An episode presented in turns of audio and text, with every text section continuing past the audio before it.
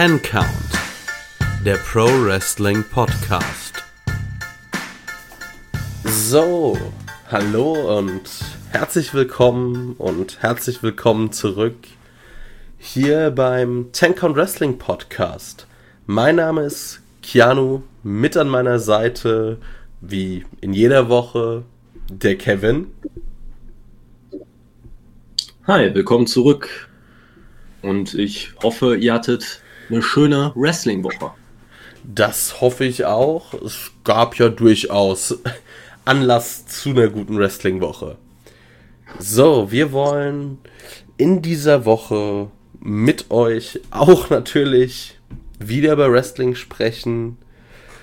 Bevor wir dazu übergehen, wollte ich noch kurz so ein klein bisschen Housekeeping machen für alle Leute, die sich irgendwie für unseren Podcast interessieren. Ihr könnt uns auf, wir haben eine Facebook-Seite, wir haben einen Twitter-Account und auch einen Instagram-Account. Also jeder, der irgendwie Lust hat, sich mit uns in Verbindung zu setzen auf irgendwelche Arten und Weisen, kann das gerne tun. Das freut uns sehr. Genauso haben wir einen YouTube-Account, wo auch die Podcasts noch hochgeladen werden. Da könnt ihr auch natürlich Kommentare schreiben. Wir freuen uns über ein Abo und ein Like. Ja, und ich denke, damit haben wir dann auch äh, einmal genug dieses Housekeeping abgehandelt und starten in unsere Folge wie eigentlich immer mit einem Rückblick auf AEW Dynamite die letzte Woche von Dynamite, würde ich sagen, kann man durchaus sagen, ist mit einem Knall geendet. Und. Ja. ja. ja. Und ja, diese Woche startete auch Dynamite mit einem Match. Also das erste Match des Abends war ein Match, das in der letzten Woche aufgebaut wurde. Cody Rhodes gegen Penta El Zero M. Die beiden, ja, führten ein ordentliches Match, wie ich fand. Es war jetzt kein absolutes Feuerwerk, aber auf jeden Fall ein gutes Match. Es war halt eher ein bisschen, also es war jetzt nicht so das Klasse, jetzt kein klassisches High-Flying-Fest, aber gut, das ist bei den Lucha Bros war das auch eher die Aufgabe, denke ich, immer von Ray Phoenix und Penta hat da so, bringt dann doch eher die Körperlichkeit mit. Und ja, es ging hin und her, Heatphasen von beiden. Ähm, Cody hat das Bein von Penta bearbeitet, wohingegen Penta natürlich sich auf die verletzte Schulter von Cody gestürzt hat. Er hat auch seinen Armbreaker gezeigt, der mysteriöserweise Codys Arm nicht zerstört hat und am Ende gewann Cody mit einem Einroller das Match nach 10 Minuten. Kevin, deine Meinung dazu?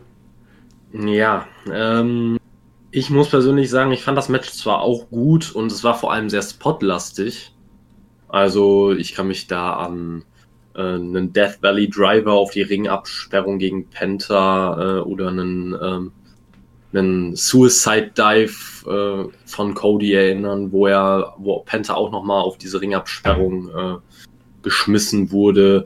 Dann noch einen Canadian Destroyer, also oder was hat unter anderem gab es auch äh, einen Top Rope Hurricane Runner von Cody. Ich muss halt für mich persönlich sagen, ich mag Cody Matches grundsätzlich lieber, wenn er sich mehr auf die Basics ähm, ja, beruft und nicht so sehr Highspots in seine Matches einbaut. Es ist, das nimmt für mich persönlich den Reiz an Cody-Matches, weil ich da immer gerne äh, sehe, wie er eine Story erzählt. In diesem Fall war die Story, ist die Story wirklich relativ leicht erzählt. Der eine hat, wie gesagt, das Bein bearbeitet, der andere die Schulter des anderen. Ähm, und es war irgendwo wieder ein sehr persönliches Match aufgrund nur einer Promo von vor einer Woche, wo es für mich persönlich wieder etwas konstruiert gewirkt hat. Ähm, ja, zu dem Finish. Ich weiß halt wirklich nicht, was man mit dem Finish erreichen wollte, weil für mich gibt es nur zwei Möglichkeiten, wie man dieses Match eigentlich sinnvoll enden lassen kann. Entweder nach dem Armbreaker kann Penta Cody besiegen und das aufgrund seiner Schulterverletzung, oder Penta muss äh, oder Cody gewinnt dieses Match, indem er sich durch diese äh, durch diese Schmerzen, durch seine Verletzung durchkämpft. Aber dass man Penta da wirklich wie einen absoluten Idioten aussehen lässt, nachdem man ihn das ganze Match eigentlich so gut protected hatte. Man hat ihn aus dem Crossroads auskicken lassen, ähm, was ja schon eine Riesensache ist. Und dann verliert er auf die billigste Art und Weise mit einem Surprise Roll-Up. Ähm, ja, hat mir nicht gefallen. Also das Finish hat mir alles andere als gefallen und fand ich auch wirklich unnötig. Ja, also auf jeden Fall hat dieses Match auch viele Kritikpunkte, die man so gerade an, in, also vor allem am Indie-Wrestling und an eben so spotlastigem Wrestling haben kann, ähm, sehr bestätigt. Also ich finde zum Beispiel gerade, da wurden einfach eine Vielzahl an Moves wurde einfach geschwächt. Also Penta kickt aus dem Crossroads aus. Er kickt aus ähm, einem Vertebreaker aus, was finde ich einfach ein extrem. Also es ist nicht Codys Finisher, aber es ist halt ein Move mit extrem viel Impact, den man dadurch auch noch schwächt. Ähm, ein Canadian Destroyer, auch mittlerweile halt fast ein Übergangsmove, muss man sich auch mal überlegen. Ähm, ja.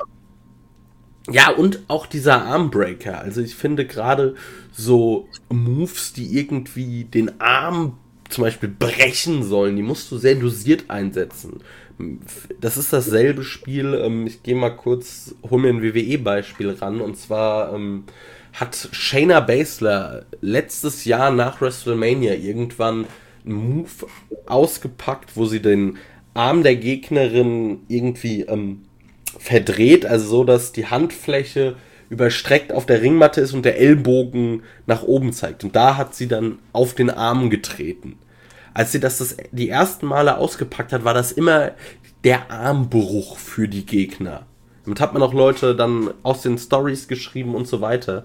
Und mittlerweile ist das auch dort einfach nur so ein, ja, der Arm tut dann mal kurz weh. Und dasselbe ist mit hier Panthers Armbreaker. Und ich finde, finde das einfach schade. Das ist so, sind so Moves, die sollte man sich dann halt aufheben für ab und an, wenn man sie gut einsetzen kann. Hier hätte man zum Beispiel Cody aus, erst, erstmal rausschreiben können oder zumindest ihm äh, ein paar Wochen Pause mit Matches geben können, indem man ihn da so rausschreibt. Aber so hat man halt einfach nur den Move unglaubwürdiger gemacht. Und dieses Roll-Up-Finish hat Cody, finde ich, auch nicht wirklich gestärkt. Das hat Penta zwar auch nicht extrem geschadet, aber irgendwie war, hätte man sich damit auch dieses Match sparen können.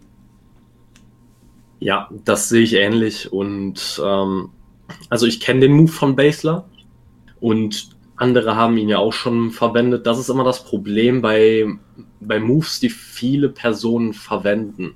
Bei einigen Leuten soll es etwas als etwas Besonderes wirken. Bei anderen ist es quasi eine 0815-Aktion, die regelmäßig ins Match mittendrin eingebaut wird.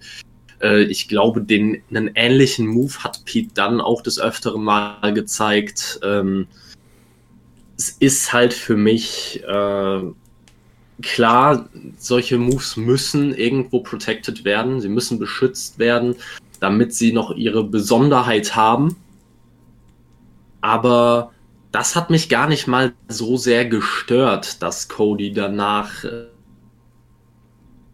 äh ich meine, danach den, äh, alleine danach den Roll-Up zu bringen. Klar, ist, man könnte jetzt sagen, na, danach hätte Penta vielleicht den Sieg holen sollen, indem man, damit man diesen Move als etwas ganz Besonderes darstellt. Aber auf der anderen Seite ist so ein Roll-Up halt auch mit einer Schulterverletzung möglich. Na, also da, da sehe ich nicht wirklich, wie der Move irgendwie geschwächt wurde. Ich fand nur Penta persönlich wurde in dieser Situation halt wahnsinnig dämlich dargestellt. Er zeigt diesen Armbreaker, steigt quasi über Cody und anstatt direkt weiter dem Arm zuzusetzen oder irgendeine Aktion zu zeigen, weiter am Gegner zu bleiben, lässt er sich auf die dümmste Art und Weise überhaupt einrollen. Ja, das ist prinzipiell so ein bisschen, was mich bei Penta stört, ist dieses viele Rumgepose. Irgendwie, ich weiß nicht, das wirkt teilweise einfach so ein bisschen. Stört mich das auch im Matchflow. Man kann natürlich mal irgendwie äh, halt. Ja, ich sag mal, posieren und irgendwas, aber dann halt, finde ich, Penta wählt da oft genau den falschen Spot für. Ja, definitiv äh, sehe ich auch so. Ähm, ja, damit ist eigentlich, glaube ich, auch zum Match an sich alles gesagt. Anschließend ja. gab es ja die Attacke von äh, Penta gegen Cody nach dem Match. Ähm, Arn Anderson macht den Save quasi, dann kommen nach und nach mehr Mitglieder der äh, Nightmare Family raus, unter anderem der Gun Club, Dustin Rhodes. Und wer kommt mal wieder viel zu spät? QT Marshall. So hat man die Story auch weitergebracht, fand ich vollkommen in Ordnung. Ähm, der Angriff von Penta auf Cody. Ich weiß nicht so richtig, was ich davon halten soll, bin ich ganz ehrlich. Weil ich persönlich auf einen Heel-Turn von Cody gehofft hatte. Und in dieser Fehde ist offensichtlich Penta der Heel. Ähm, außerdem brauche ich jetzt nicht noch eine weitere oder eine längere Fehde zwischen den beiden.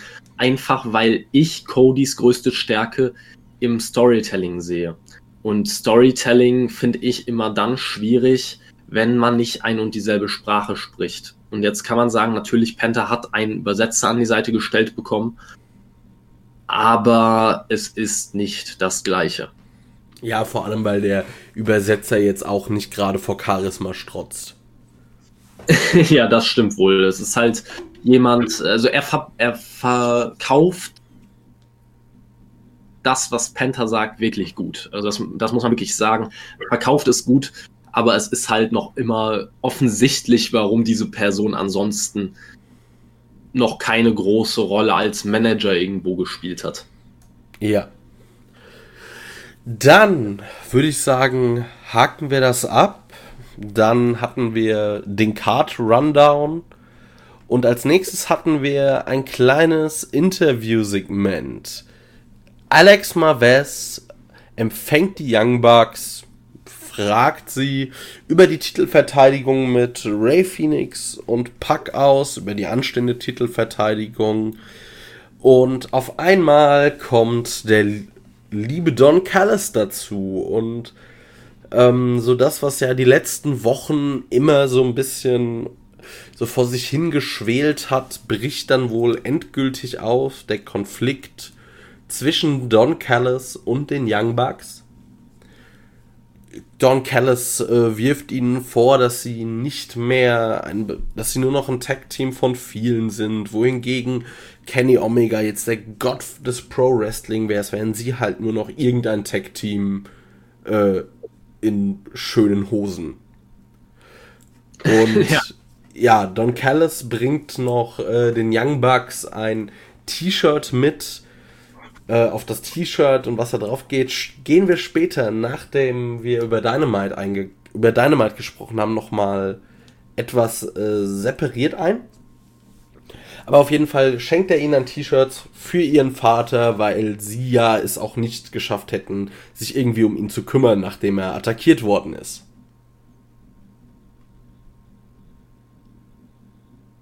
Ja, ähm, ich fand das Interview an sich wirklich gut. Also muss ich sagen, äh, gerade gerade, dass die Bugs quasi das, was wir letzte Woche schon angesprochen haben, dass äh, das quasi im Interview auch nochmal gesagt haben, nämlich dass diese Niederlagen in Singles-Matches gegen Phoenix nichts aussagen, da sie ein Tag-Team sind und das beste Tag-Team der Welt. Also man hat das quasi genauso gerechtfertigt, wie man es sich schon denken konnte. Ähm, allerdings äh, muss ich ehrlich sagen, die Bugs sind für mich gerade irgendwie in einer Phase, wo ich mir nicht so richtig sicher bin, ob ich sie wirklich feier oder nicht. Also ich sehe ein Interview oder beziehungsweise höre ein Interview von ihnen und ich denke mir die ganze Zeit nur, in welche Richtung geht's jetzt? Wir haben letzte Woche über Heal und Face gesprochen Laufe der Show sollte sich das noch genauer herauskristallisieren. Also da reden wir später noch drüber. Aber ich finde es immer ein bisschen, wenn Teams irgendwo in der Schwebe hängen oder auch generell Charaktere in der Schwebe hängen. Es ist nicht wirklich so, dass sie für mich klare Tweener sind. Sie sind für mich wirklich, sie flip-floppen sehr zwischen Heel und Face. Aktuell turnen sie öfter hin und her als Big Show zu besten Zeiten. Ja, das, äh, das ist halt wirklich das Problem. Also, wie gesagt, ich habe kein Problem, habe ich letzte Woche schon gesagt, ich habe kein Problem damit, dass äh, Teams irgendwo oder auch einzelne Personen irgendwo einen speziellen Charakter haben, der nicht nur gut oder nur schlecht ist. Aber bei den Bugs habe ich das Gefühl, dass sie wirklich, also das ist wirklich wie eine Frau mit extrem schlimmen Stimmungsschwankungen. Das ist äh, einen Tag bist du ihr bester Freund und den nächsten Tag hassen sie dich. Das ist ja. wirklich, äh, man kommt nicht mehr mit. Nee, also das äh, muss man mal schauen, wie sich das die nächsten Wochen entwickelt. Wir kommen da später noch auf ein Segment zu sprechen. Jetzt hatten wir als nächstes Jade Cargill, die gegen Danny Jordan gewinnt innerhalb von 50 Sekunden. Ich glaube, das kann man ganz kurz mit dem Wort Squash eigentlich abhaken. Ja, also ich würde auch sagen, es war aber auch ein, ein Squash, der wirklich Kagel wirklich stark hat aussehen lassen. Ja. Es war wirklich ein ordentlicher Squash. Also es war jetzt nicht. Äh, ich persönlich bin ja die letzten Wochen immer ein großer Kritiker von Jade Cargill gewesen. Ich fand sie in diesem Match wirklich ordentlich, wenn man das so überhaupt sagen kann, bei zwei bis drei Aktionen, die sie gezeigt hat. Äh, sie sah aus wie ein wirkliches Monster was nach dem Match passiert ist, äh, hat das für mich aber allerdings wieder so ein bisschen runtergezogen. Dann gab es wieder an, am Ringrand später eine kleine Auseinandersetzung mit Red Velvet, die im Publikum saß. Ähm, ich persönlich brauche die Fehde von den beiden nicht. Ich verstehe auch nicht, es wurde jetzt auch von den Kommentatoren gesagt, dass Red Velvet auf Platz 1 der, des Women's Rankings ist. Und ich verstehe nicht, warum. Ihre, ich meine, klar, 5 zu 0 ist ihre aktuelle Quote. Jetzt kann man sagen, überragende Quote. Aber wenn man mal ehrlich ist, waren die meisten Matches eher unbedeutend, die sie gewonnen hat. Und viele davon auch bei Dark. Äh, deswegen sehe ich nicht, warum sie auf Platz 1 ist. Aber beispielsweise eine Britt Baker oder eine Thunder Rosa sind gerade mal, also Baker ist auf Platz 4 und Thunder Rosa ist nicht mehr in den Top 5. Also diese Rankings sind für mich einfach absoluter Schwachsinn und Kagel gegen Red Velvet brauche ich einfach nicht nochmal. Nee, ich glaube, beiden würde es auch besser tun, gegen jemanden äh, anzutreten, der weiter ist als die beiden, der sie ein bisschen carryen kann, weil beide durchaus noch so ihre Defizite haben. Beide, finde ich, haben extrem viel Potenzial, aber ich glaube, es würde ihnen besser tun, wenn sie mit ein bisschen erfahreneren Workerinnen erstmal in ein Programm gestellt werden würden. Ja, genau. Optimalerweise auch jemand, der die Sprache spricht. Also, ne, mit erfahren, ja. ich, ich wäre jetzt zum Beispiel auch kein Fan davon, wenn man jetzt Jade Cargill in ein Programm mit, weiß ich nicht, Riho oder so steckt. Brauche ich nicht. Es hilft niemandem. Man braucht man, sie muss Erfahrungen sammeln in allen Belangen, nicht nur im Ring, wo Riho ihr bestimmt einiges zeigen könnte. Ähm, wenn sie im amerikanischen TV lange Zeit Bestand haben möchte, muss sie sich vor allem auch in Sachen Promo verbessern. Da hatte, hat man in den Promo-Packages vor dem Mixed Tag Team Match mit Cody gegen äh, oder ge gegen Cody und Jack, äh, Quatsch, mit Shaq gegen Cody und Red Velvet hat man schon durchaus Defizite gesehen. Also, ja. Ja. Damit ist, denke ich, dazu alles gesagt. Und wir kommen zu einem wirklich interessanten und wie ich auch finde, sehr gutem Segment. Und zwar folgte erst ein Rückblick auf ähm, die letzten ja, Ereignisse der, also der letztwöchigen Dynamite eben MJF, der mit seiner neuen Gruppierung die den Inner Circle einmal komplett zerlegt hatte und dann kamen die fünf auch raus. Erst hat äh, Tully Blanchard eine Promo gehalten darüber, dass er ja mit einer der oder mit der äh, einer der größten Gruppierungen aller Zeiten seine Karriere verbracht hätte und dass er jetzt mit einer der größten und besten Gruppierungen aller Zeiten seine Karriere beenden möchte. Und dann kam MJF und hat einfach mal wieder meiner Meinung nach gezeigt, dass er wohl einer der jetzt schon einer der besten einfach am Mic ist. Er hat eine Promo gehalten, hat alle seine Stable-Member vorgestellt und overgebracht, hat dann ja gegenüber Chris Jericho ein paar Worte verloren, dass immer der Plan gewesen wäre, den Inner Circle zu sprengen, dass er eben jetzt ähm, zu Judas oder zu Judas geworden wäre und ja, er hat dann noch auch gesagt, dass er jetzt schon der Beste ist und dass er halt noch 25 Jahre Karriere im Tank hätte und auch und am Ende sagt er noch, dass er, ähm, dass er irgendwann der Goat sein wird und dass Chris Jericho abnehmen will. Also ich fand diese Promo war pures Gold. Diese Gruppierung ist extrem interessant. Ich muss nur direkt mal sagen, also selbst MJF hat es für mich nicht geschafft, Sean Spears da irgendwie overzubringen. Der wirkt weiterhin wieder wie das fünfte Rad am Stable.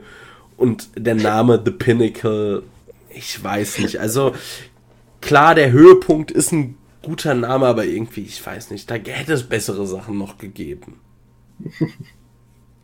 ähm, ich finde es gerade lustig, weil das, was du über Sean Spears gesagt hast, ich habe mir jetzt wortwörtlich in meine Notizen aufgeschrieben.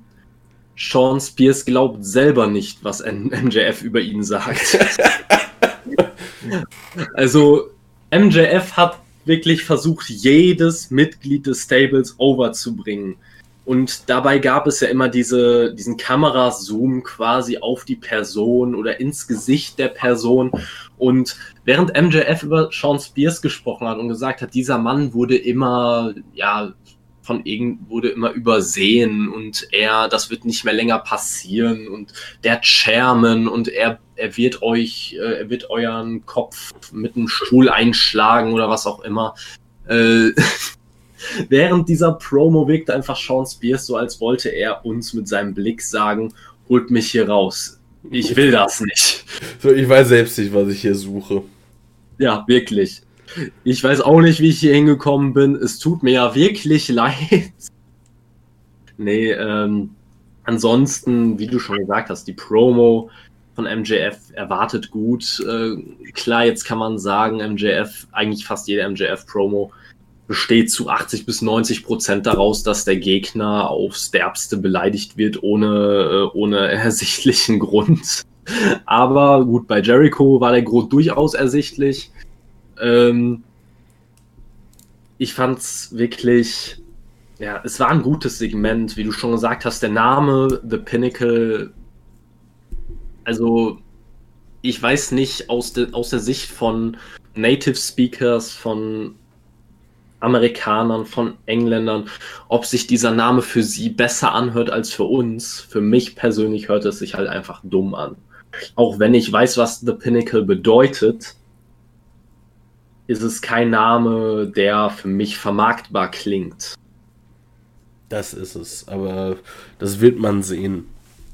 Ja, durchaus, aber ich muss auch ehrlich sagen, was das Einzige, was so ein kleiner Kritikpunkt von mir ist, ähm, MJF, wie gesagt, durfte in dem, in dem Segment wieder scheinen ohne Ende, hat geile Sprüche gebracht. Das äh, hat auch zum Beispiel gesagt, dass es nicht leicht war, Jericho und Sammy so weit voneinander zu trennen, wie Jerichos rechter und linker Brustmuskel voneinander getrennt sind. Das war, also, das war eine Line, äh, auf die muss man erstmal kommen. Ja. Aber, aber tatsächlich ist einfach, äh, sind die anderen Mitglieder des Pinnacle mir hier ein bisschen ähm, zu schlecht weggekommen. Sie wurden zwar von MJF vorgestellt, aber ich hätte mir gewünscht, dass sie selber ein bisschen mehr Farbe zeigen dürfen und selber etwas mehr ja, von sich selbst zeigen dürfen einfach, weil dieses schnöde Vorstellen von Mitgliedern, äh, mir kam es sehr stark angelehnt vor an die äh, Verkündung damals von Chris Jericho, wo er den Inner Circle vorgestellt hat. Und auch damals fand ich es schon halt schwierig. Jericho hat versucht, die Leute overzubringen und Jericho ist auch gut am Mic, aber ich hatte beispielsweise bei Sammy Guevara über Wochen oder Monate Probleme, den wirklich ernst zu nehmen, weil er für mich einfach farblos gewirkt hat, weil er selber nichts am Mic machen durfte. Jericho war das Sprachrohr und das ist genauso bei MJF jetzt mit The Pinnacle. Ich hoffe, dass die anderen auch mal etwas zeigen dürfen, was ein bisschen Charakter zulässt. Weil wenn das nicht passiert, sehe ich nicht, wo Sean Spears aus seinem traurigen Dasein ausbrechen soll. Dem, also das sehe ich auch nicht, wenn du ihm 20 Minuten Zeit am Mic gibst. ja, gut.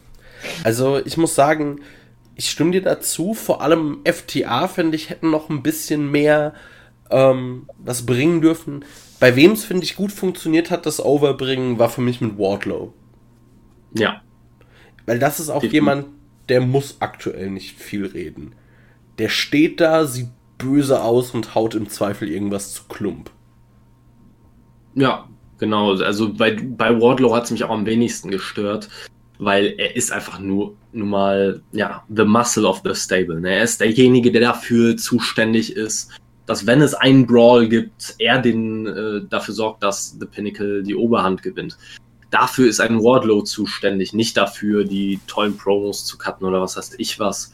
Ähm, seine Zeit wird auch irgendwann noch kommen, aber wirklich, mich hat es hauptsächlich bei FTA und bei Sean Spears gestört, weil natürlich, Sean Spears wird nie äh, der Megastar werden. Da, da lege ich jetzt eigentlich fast schon meine Hand für ins Feuer.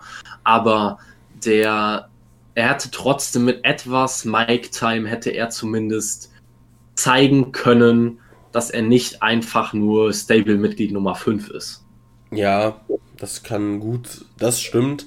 Aber das wäre, ich würde eine Wette fast für die Zukunft abschließen, dass ich mir gut vorstellen könnte, dass Sean Spears einer, also wenn irgendwann wird auch bei AEW werden mal Leute entlassen werden müssen, weil dieses Roster wird größer und größer und es gibt nun mal auch einfach Leute, die hinter den Erwartungen hängen, die einfach nicht liefern, wie sie sollen. Und ich glaube, wenn da jemand ähm, wirklich demnächst äh, irgendwann mal gehen muss, könnte ich mir vorstellen, dass es ein Sean Spears ist, weil jetzt auch gerade in diesem Stable, man versucht ihn irgendwie overzubringen. Ich sehe das nicht. Vielleicht klappt es noch, hätte ich auch nichts gegen, aber also gerade so, wenn man sich die anderen vier Mitglieder oder aktiven Mitglieder anschaut, fällt er schon extrem ab. Ja, definitiv. Gut, damit sind wir auch damit durch und kamen zu einem 10-Man Tag Team Match, 5 gegen 5. Wir hatten den kompletten Jurassic Express mit Bear Country gegen Matt Hardy, Private Party und den Butcher und The Blade. Ich muss sagen, an sich kein schlechtes Match, aber auch nichts ähm, spektakuläres, weil man vor allem irgendwie, man hatte halt viele Heatphasen, entweder Markus Stunt oder der Jungle Boy zum Großteil auf die Fresse bekommen äh, Entschuldigung. Und ja, am Ende weg, taggt sich Markus Stunt doof ein, bekommt äh, erst den Gin and Juice von Private Party ab, dann taggt sich nochmal Matt Hardy rein und verpasst Markus Stunt auch noch den Twist of Fate und ja, gewinnt das Ganze. Irgendwie ja. muss ich halt sagen, noch ganz kurz, äh, dass ich die Ansetzung des Matches nicht verstehe und irgendwie hätte man sich das auch sparen können. Also da hätte ich entweder, finde ich, hätte man Bear Country ein bisschen Showing geben können, also ein Match geben können, oder aber dem Jurassic Express ohne Markus Stunt, aber hier diese Ansetzung sehe ich noch nicht so richtig den Sinn drin. Ich sehe da vor allem zwei Gründe drin, warum man dieses Match so gebuckt hat, wie man es nun mal gebuckt hat. Zum einen, um eine Fehde zwischen dem Jurassic Express und Bear Country äh, einzuleiten, wodurch Bear Country dann vielleicht wirklich etwas mehr Showing bekommt, ein bisschen TV-Zeit überhaupt mal. Ähm, und auf der anderen Seite, um einfach ähm, Matt Hardy nach der, nach der Fehde mit Hangman vielleicht wieder etwas zu stärken, wenn man das überhaupt so sagen kann, weil er hat ja jetzt nicht überragend stark ausgesehen. Ähm, ich muss jetzt persönlich halt sagen, erstmal Punkt 1, was mir aufgefallen ist, schon beim Entrance. Was zum Geier hat Mark Quinn bitte mit seinen Haaren gemacht? Also, ich habe mir eine Frage da gestellt. Äh, hat er als Kind schon immer in Doink the Clown Bettwäsche geschlafen oder was genau war seine Intention dahinter? Also ich, ich verstehe es nicht, aber gut, das ist ein anderes Thema. Über Geschmäcker lässt sich streiten. Ähm, das Match an sich war okay, aber bei Luchasaurus muss ich wirklich sagen, ähm, er tut sich im Ring immer etwas schwer. Also äh, außerhalb der Hot Tags. Also seine Hot Tags sind genial. Das sind wahrscheinlich die besten Hot Tags, die die AEW zu bieten hat. Ja. Aber ansonsten, ansonsten ist Luchasaurus für mich halt im Ring wirklich schwierig, sich das anzuschauen. Ich kann mich auch an letzte Dark-Ausgabe erinnern, man muss da nicht im Detail drauf eingehen, aber wer mal sehen möchte, was ich meine, der, so, der soll sich mal äh, das Match zwischen Luchasaurus und Cesar Bononi bei, äh, bei Dark angucken. Das war sehr schwerfällig. Auch von Luchasaurus. Ja. Ähm, und das fällt einfach im Ring auch sehr oft auf. Auch wenn ich ihn selber wirklich echt feier, aber da sollte man wirklich noch dran arbeiten. Äh, was ich auch ein bisschen schade fand, war, dass so oft auf die Tag Team Battle Royal verwiesen wurde. Und damit war halt eigentlich klar, wie das Match endet und dass es Probleme zwischen Jurassic Express und Backcountry geben würde. Hätte man das nicht so oft erwähnt, wäre es noch viel, viel, viel interessanter geworden, wenn man so einfach auf die kleinen Hinweise von vor ein paar Wochen hätte achten müssen, die vielleicht manche schon gar nicht mehr im Kopf haben. Und dann kam noch das Finish dazu, das mir auch echt gestört hat, weil das Finish war das schwachsinnigste überhaupt. Also so dumm, wie Luchasaurus sich da anstellt, da ist es kein Wunder, dass die Dinosaurier ausgestorben sind, ganz im Ernst. Also weigert sich Bear Country einzutaggen aus purem Stolz möchte stattdessen Markus Stunt in den Ring schicken und der wird einfach mal kurz abgefrühstückt, wie es halt ein Markus Stunt nun mal passiert. ja. Ja, man baut da so ein bisschen die Fehde mit Bear Country auf. Weiß ich nicht. Also ganz ehrlich, ich finde, da gäbe es bessere Tag-Teams, gegen die man äh, Bear Country stellen würde, weil ich sehe halt das Problem, also Bear Country müssen diese Fehde eigentlich verlieren. Also, ja. Warum, ich finde, da wäre es zum Beispiel, stell doch Bear Country gegen den Butcher und The Blade. Ich finde generell, also ich muss sagen, ich finde Bear Country, mir gefällt der Look, dass du halt auch mal irgendwie so ein paar, ich sag mal, Brecher hast, so bist, du hast mal ein bisschen, du, du hast ein bisschen Showing für die Dicken, das finde ich auch immer gut, wenn du halt einfach mal zwei so Brocken da hast Butcher und gerade der Butcher geht ja in ein bisschen eine ähnliche Richtung. Das könnte auf jeden Fall auch einfach mal so ein schönes, ja, Clash of Titans könnte man es fast nennen. Also einfach mal die großen äh, knallen aufeinander und da würde ich sagen, also Bear Country können von mir aus auch dann mal äh, The Butcher und The Blade und von mir aus auch mal Private Party pinnen, aber also gerade den Jurassic Express würde ich aktuell da nicht antasten, außer halt Markus Dunn, der eigentlich immer dafür da ist, wenn der Jurassic Express mal verlieren soll, dann muss er es halt ähm, fressen. Und zu dem, was du zum Luchasaurus gesagt hast, das sehe ich ähnlich. Also seine Hot Tag Sequenzen sind wirklich großartig. Aber als Einzelwrestler sehe ich da aktuell auch sehr viel Verbesserungsbedarf. Am besten ist es wirklich, wenn es so ist, der Jungle Boy kriegt den Großteil der Matchzeit, äh, hat die harten Heatphasen, dann darf er den Luchas, kann er den Luchasaurus einwechseln, der räumt erstmal auf. Das finde ich ist immer sehr schön anzusehen. Aber länger auch nicht. Ich bin mal gespannt, wo das hingehen soll. Ich bin auch nicht so ganz begeistert von diesem Programm. Ja, ich auch noch nicht, muss ich ehrlich sagen. Aber bei mir liegt es auch mehr daran, dass ich Bear Country okay finde, aber auch mehr halt nicht. Ich brauche sie nicht bei Dynamite es ist okay, um Abwechslung reinzubringen, aber mal sehen, was man da rausmacht am Ende. Ja. Dann hatten wir eine Promo von John Moxley und Eddie Kingston, die sich schon mal auf ihr Match gegen die Good Brothers eingestimmt haben. Ja, es war eigentlich eine Promo vor allem, die so ein bisschen auf den Good Brothers rumgehackt hat halt, dass sie einfach äh, immer die Cheap, die Cheap Shots nutzen, äh, dass sie die nicht leiden können. Das hätte man, glaube ich, nicht nochmal erwähnen müssen.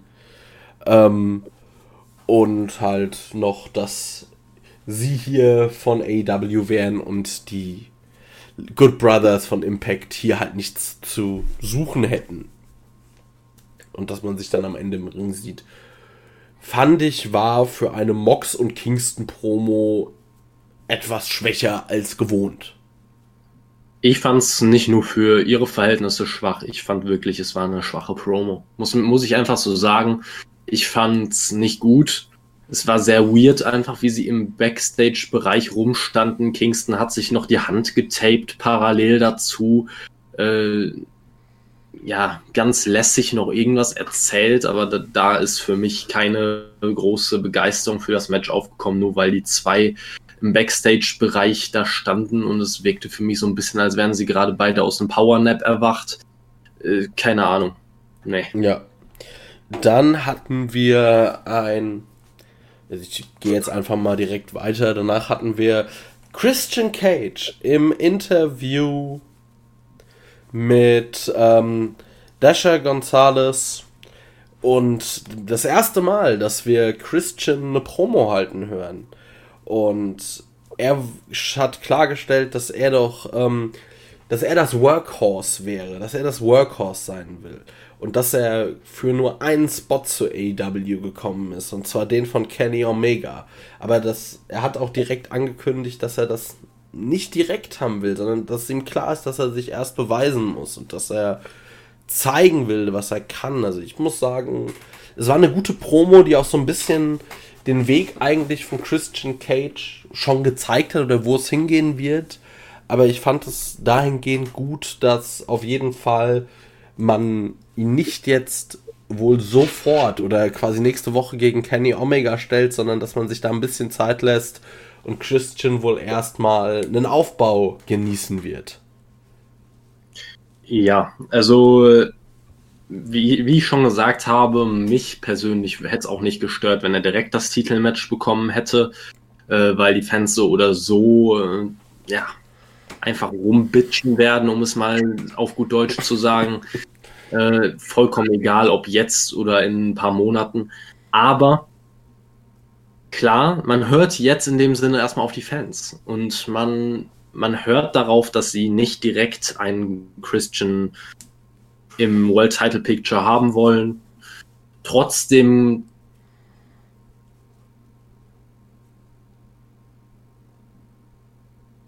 er eine große Nummer ist, die große Nummer, als die auch angekündigt wurde, hätte man ihn jetzt in der Midcard geparkt und gesagt, ja, ich bin auch zufrieden hier, TNT-Title vielleicht irgendwann mal, dann hätte man sich halt lächerlich gemacht. Deswegen war es schon gut, dass man ihn hier auch er hat erwähnen lassen, dass er langfristig für den World-Title da ist. Ja, sehe ich auch so. Ich, ich muss sagen, also klar, man hätte das auch direkt machen können, aber ich fände es jetzt auch nicht schlecht, wenn man das halt, ich sag mal, wirklich für Double or Nothing ansetzt. Dass man bis dahin Christian ein paar Siege gibt, ein paar ordentliche Matches, dass er sich einfach, ich sag mal, auch wieder eingrooven kann und dann gegen, äh, bei Double or Nothing er gegen Kenny Omega. Das kann schon geil werden. Ja, definitiv. Also ich mache mir da auch keine Gedanken, dass es ein gutes Match wird. Definitiv. Ja. Dann kamen wir mal wieder, oder dann kamen wir zu dem Tag Team Match John Moxley gegen die Good Brothers.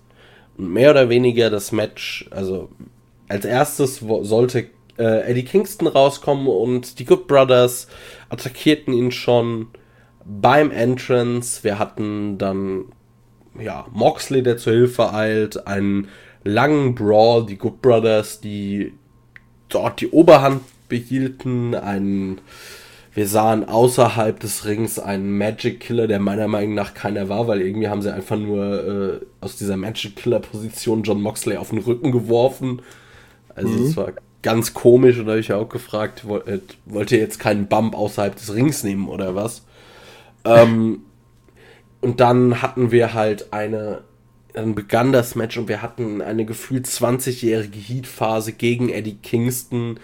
Die Good Brothers haben irgendwie immer nur sein Gesicht bearbeitet. Also ich fand das, ich muss sagen, mir hat das überhaupt nicht gefallen, weil irgendwie war das so, ja, es war an sich gutes Heelwork von den Good Brothers, aber irgendwie fand ich es doch auch sehr langweilig und das ging dann immer so ein bisschen hin und her. Moxley hatte zwischendrin ein ganz gutes Showing mal, aber hat dann am Ende auch nur mit einem Inside Cradle gegen die, also den Pin gegen Carl Anderson eingefahren. Ja, war irgendwie, hätte man, also war in der Ausführung, hat es mir persönlich nicht gefallen. Es ging auch, es ging in dem Match wohl eher um das, was danach kam, nämlich dass Gallows und Anderson weiterhin Moxley und Kingston attackieren. Dann kommt Kenny Omega raus ähm, mit einem Stuhl, setzt sich darauf, will eine Promo halten, kommt aber gar nicht dazu, weil Eddie Kingston irgendwie wieder einmal sich quasi von der Seite auf ihn stürzt und es geht hin und her. Und erst äh, klemmen die Good Brothers das äh, den Knöchel von Eddie Kingston in den Klappstuhl ein, springen von der Ringecke darauf ähm, und wollen danach dasselbe mit Moxley machen, nur dass sie halt bei ihm den Hals oder den Kopf in dem Klappstuhl einspannen und ihm damit wohl dann das Genick brechen wollen.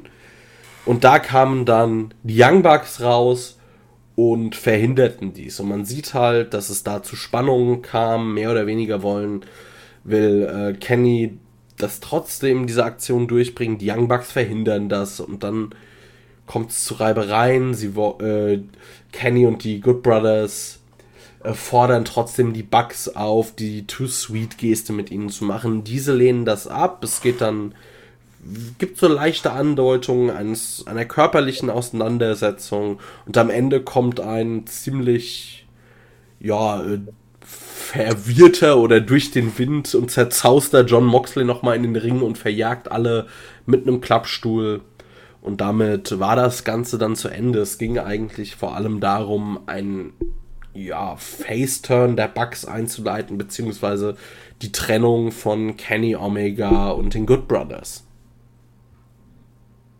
Ja, also erstmal mit dem Match hatte ich auch meine Probleme. Es war sehr schwerfällig, gerade dadurch, dass es effektiv halt bestimmt die Hälfte der Zeit ein Two-on-One-Handicap-Match war und das gegen einen Eddie Kingston, der jetzt nun mal nicht als der genialste In-Ring-Worker bekannt ist. Äh, dadurch war das Match wirklich nicht schön anzusehen. Auch nach dem Hot Tag für Moxley hat sich das Match nur minimal vielleicht gefangen, aber war auch nicht, war jetzt auch kein Leckerbissen. Ähm, der Sieg durch Einroller war absolut unpassend für die Situation, in der die Teams sich bef befinden. Einfach nach, äh, nach dem ganzen Ding von Revolution und der Promo am Anfang von Kingston und Moxley hatte ich mit einem harten Brawl gerechnet. Den gab es ja an sich auch, aber macht, gibt da, ergibt das Sinn, ein hartes persönliches Match mit einem Inside Cradle enden zu lassen? Nee, das ergibt nämlich einfach keinen Sinn. Also, ich finde auch so, also irgendwie dieses Match fühlte sich so, ja, nach ein bisschen gewollt und nicht gekonnt an, weil irgendwie es war nicht rund. Und dann mit dem Inside Cradle war es komplett vorbei, weil das Match muss, finde ich, irgendwie anders enden. Also mit einem ja. Finisher, mit irgendeinem Move. Von mir aus auch mit irgendwas Dreckigem, aber doch nicht mit einfach nur einem Einroller. Ja, ich, äh, ich habe mir, mir ist da direkt wieder der Punkt äh, in den Kopf gekommen. Wir haben vor vor einigen Wochen mal im Podcast über die Kooperation zwischen Impact und AEW gesprochen. Und auch da haben wir schon gesagt, es wird bestimmt zu Situationen kommen, wo die Companies ihre Leute schützen wollen und nicht wollen, dass sie verlieren. Die Good Brothers sind nun mal da, da eigentlich, auch wenn sie nicht mehr Tag Team Champions sind, das größte Tag Team bei Impact Wrestling. Und ich kann mir vorstellen, dass Impact kein Interesse daran hatte, dass sie clean und durch ein, durch ein richtiges Finish quasi ähm, gegen Moxley und Kingston verlieren. Das, äh, das kann ich mir persönlich als kleine äh, ja, Variante vorstellen, wie man versucht hat, beide Teams irgendwo zu schützen. Ähm, ich fand es aber unpassend. Und was mir persönlich auch noch, was mich extrem gestört hat, nach dem Match, du hattest über die Aktion von äh, Kenny und äh, den Good Brothers da gesprochen, wo man Eddie Kingstons Bein in ein, äh, also den Stuhl oder mit, mit Hilfe eines Stuhls das Bein eingeklemmt hat. Hauptsächlich die Knöchelregion. Und da habe ich mich echt gefragt, wie hat man diesen Spot vorher durchgeplant? Weil die Kommentatoren dauerhaft versucht haben zu erklären, dass Eddie Kingston ja vor gar nicht allzu langer Zeit eine Knieverletzung hatte. Und Eddie Kingston hat nach der, nach der Aktion dann tatsächlich auch das Knie gesellt. Da war gar kein Stuhl in der Nähe vom Knie. Es, es ist überhaupt, das ist versuch's mal selber, nimm einen Klappstuhl, klemm ihn zwischen, so wie Eddie Kingston ihn hatte, zwischen deinen Beinen. Das Knie ist da gar nicht involviert. Es macht überhaupt keinen Sinn. Nee, und ich, als ich auf diese Kleinigkeiten achte, habe ich mich da einfach unfassbar drüber aufgeregt. Muss ich wirklich sagen. Ja, es ist so, ähm, irgendwie passt es symptomatisch in dieses ganze Match und in die davorige Promo rein. Irgendwie das lief alles nicht rund. Ich finde auch, dass mit den Bugs äh, hat sich dieser Face-Turn hat sich nicht so richtig angefühlt, weil irgendwie war das dann auch nur so halb gar und dann gehen sie weg und äh, gefühlt nächste Woche sind sie dann doch wieder gut mit Kenny am Ende. Nee, das war alles nicht so richtig genial. Ja, wobei, Wobei ich sagen muss, dass mit den Bugs sehe ich halt noch mal ein bisschen anders, weil man da gut das, was sich in, vorher schon angedeutet hatte bei dem Backstage-Interview, hat man dann wenigstens ordentlich durchgezogen. Die Bugs wirkten schon etwas äh, nachdenklich, wo Don Callis ihnen gesagt hat, ob sie, wenn sie in, in den Spiegel schauen, noch immer die Young Bucks von New Japan sehen oder wie sie überhaupt noch in den Spiegel schauen könnten. Und dass sie jetzt quasi da Moxley zur Hilfe kommen, fand ich schon irgendwo passend. Aber an sich, der Rest war halt einfach nicht stimmig für mich. Ja, prinzipiell fand ich das schon auch passend. Mir ging es eher nur darum, dass es für mich sich noch nicht konsequent genug angefühlt hat. Also ich habe irgendwie, könnte mir halt auch vorstellen, dass in zwei Wochen jetzt die Bugs doch wieder gut mit Kenny sind. So, ich hätte mir das dann etwas konsequenter gewünscht und vielleicht auch halt einfach mal mit einem Superkick gegen irgendjemanden, dass es ein bisschen körperlich wird und sie dann den Abflug machen. Aber so war das halt irgendwie. Hm. Ja. Mir hat, letzte, mir hat in allem die letzte Konsequenz gefehlt. Ja. Gut, dann hatten wir ein Interview mit Tony Schiavone, der Sting und Darby Allen auf die Bühne gebeten hat. Darby humpelt noch ein bisschen und aber stellt auch klar, dass jetzt, wo das mit Team Tess geregelt sei, dass er Woche für Woche seinen TNT-Titel verteidigen will. Und als erstes hat er eine Open Challenge an die Dark Order ausgesprochen. Auch natürlich ähm, als Hommage oder als Geste gegen Brody Lee, den er als den größten TNT-Champion aller Zeiten bezeichnet hat. Fand ich an sich eine nette Sache.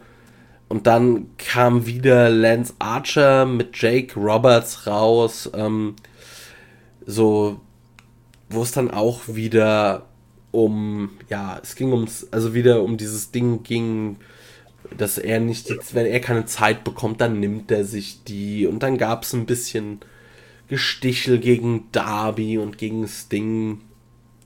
Weiß, ich kann mir noch nicht so richtig vorstellen, was man da ähm, geplant hat.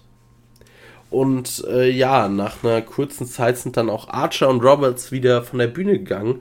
Und dann kam Team Tess und ich dachte mir, wollen die jetzt wirklich diese Fehde noch weiterführen, weil ich mir gedacht habe, das Ding ist doch durch. Aber es waren wo, es sind wohl aktuell die großen äh, Face-Turn-Wochen bei AEW. Nehmen sie äh, fünf Face-Turns zum Preis von einem. Weil ähm, Taz fängt an oder will anfangen, eine Promo gegen Sting und Darby Allen zu halten. Und Brian Cage schnappt sich das Mikrofon und sagt dann zum, und mehr oder weniger sagt er, dass Ricky Starks falsch liege, dass er nach diesem Street Fight Sting respektiere und Sting immer noch die Icon wäre. Team Tess ist etwas fassungslos und ja, möchte irgendwie Brian Cage zur Rede stellen, aber der dreht sich einfach um, läuft durch Team Test durch und verschwindet wieder von der Bühne. Also da leitet man wohl ein, oder hat man eigentlich mehr oder weniger den Faceturn von Brian Cage eingeleitet. Und ich bin mal sehr gespannt, was da passieren wird. Ich fand das, das tatsächlich sehr gut, wie man das gemacht hat. Und muss sagen, dass ich mir die Idee eines Face Brian Cage eigentlich ganz gut gefällt mittlerweile. Ja, mir auch. Also mir gefällt die Idee sehr gut. Ähm, bei, dem, bei dem Segment generell muss ich sagen, es war unfassbar chaotisch. Also wirklich, wie viele Fäden kannst du in ein Segment packen? AW so, ja. AW so, ja.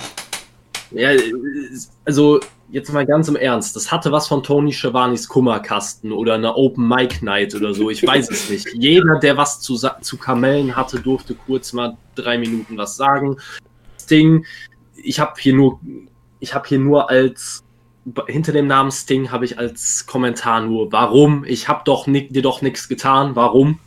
Ja. Weil ich will ihn nicht in diesen Interviewsegmenten sehen. Der ist bestimmt seit einem halben Jahr jede Woche zu Gast bei Tony Schiavone. Das ist doch zu viel, das muss doch jedem auffallen. Ich habe mir schon gar nicht mehr gemerkt, was Sting gesagt hat, weil es mich einfach nur noch nervt. Er hat ja eigentlich auch nichts gesagt. Das ist es ja. Und das Schlimme ist, Sting kann ja wirklich gute Promos halten, aber irgendwas muss da jetzt mal passieren. Also, ich hoffe mal, dass man Sting vielleicht jetzt doch irgendwann mal ein bisschen rausnimmt, weil es nutzt sich einfach unglaublich ab. Und von mir aus, dass man jetzt sagt, äh, Brian Cage, der ja äh, doch äh, großen Respekt für Sting hat, fädet gegen Lance Archer, weil der Sting nicht respektiert. Das könnte ich mir vorstellen. Damit könnte man ähm, Cage noch ein bisschen mehr als Face etablieren. Man hätte mal eine ordentliche Big Man-Fehde, die beide extrem gut sind und da eigentlich ein gutes Match auf die Beine stellen können und da irgendwas, aber doch aber ich will jetzt nicht Sting gegen Lance Archer sehen. Also bitte Nein. nicht. Auf gar keinen Fall. Aber wie gesagt, ansonsten muss ich sagen, mir hat es auch gut gefallen, äh, das, was Darby gesagt hat. Und später hat sich ja herausgestellt, dass John Silver die äh, Open Challenge annehmen wird. Auf das Match freue ich mich extrem und das ja. ist ein Match, das ich gerne sehen will. Äh, was mich da nur gestört hat, ist, dass direkt im Anschluss dann wieder Archer und Jake Roberts prinzipiell das Gleiche zu sagen hatten wie letzte Woche. Und ähm, ja, Team Tess ist auch am Start oder so. Nur dass Cage der Einzige war, der überhaupt was zu sagen hatte. Scorpio Sky ist verschollen in diesem Segment, obwohl er letzte Woche erst noch Darby attackiert hat und eigentlich am ehesten was mit dem Ganzen zu tun haben sollte. Also für mich hatte das wirklich was von Fädensalat. Ja, Du haust hier gerade einen potenziellen Sendungstitel auch nach dem anderen raus. Also Fädensalat finde ich sehr, sehr gut. ja. ja. Ja, also das war. Nee. Also irgendwie merkt man doch, dass AEW, das Roster wird zu groß. Ist, also irgendwas muss sich ändern. Man braucht mehr Sendezeit. Ich hatte eigentlich gehofft, dass bei Dark, das Dark Elevation so ein bisschen äh, das Ganze vielleicht auch, dass man da vielleicht ein paar Stories auslagert, um so ein bisschen Platz zu schaffen. Aber Dark Elevation, also ich habe nicht mal die voll, ganze Folge mir angesehen, aber das war eigentlich auch einfach Dark, nur mit anderen Kommentatoren. Und vielleicht ja. etwas prominenter besetzten Matches. Genau, aber ich habe mir die ganze Folge angeschaut bei Dark Elevation und ich muss auch sagen, ich fand es nicht bahnbrechend besser als Dark. Ähm, ich äh, ich fand es zwar besser als eine reguläre Dark-Ausgabe, aber ich kann mir auch vorstellen, dass es daran lag, dass es halt nun mal die, die Premiere war. Und ja. deswegen, ähm, ich habe da nicht viel Hoffnung drin. Aber wie du schon gesagt hast, das Roster wird zu groß. Man weiß nicht, wie man diese ganzen Leute unterbringen soll. Es wird Zeit für eine zweite TV-Show. Sonst haben wir Fädensalat bald jede Woche. Ja. Ja. So, dann hatten wir noch Scorpio Sky, der sich irgendwie erklärt, warum er denn Darby Allen attackiert hat, sodass er halt irgendwie alles machen würde für den Erfolg. Ja. Das einzige Wort, was ich mir dazu aufgeschrieben habe, generische Heel-Promo, so diese, oder generischer Heel-Turn, äh, irgendwie ich kann es, ich schaff's als Face nicht, also ver verrate ich meine alle und mache jetzt alles, um irgendwie zu gewinnen. Hat man schon sehr, sehr oft gehört und gesehen. Ja, ich habe mir hier nur aufgeschrieben, kurz zusammengefasst, er will einen Push haben. Ja. Kaufe ihm den Heal noch immer nicht ab. Nee. Damit habe ich alles gesagt. Scorpio Sky, also man hat es versucht, aber mir fällt da wirklich so, weil zu seinem Videopackage hatte ich Bilder im Kopf von einer, von einer Simpsons Folge, wo Bart Homer einen Kuchen dahin stellt, wo drauf stand, at least you tried. ähm, ja. Ja, das Und war. Ungefähr alles. so kam es mir vor.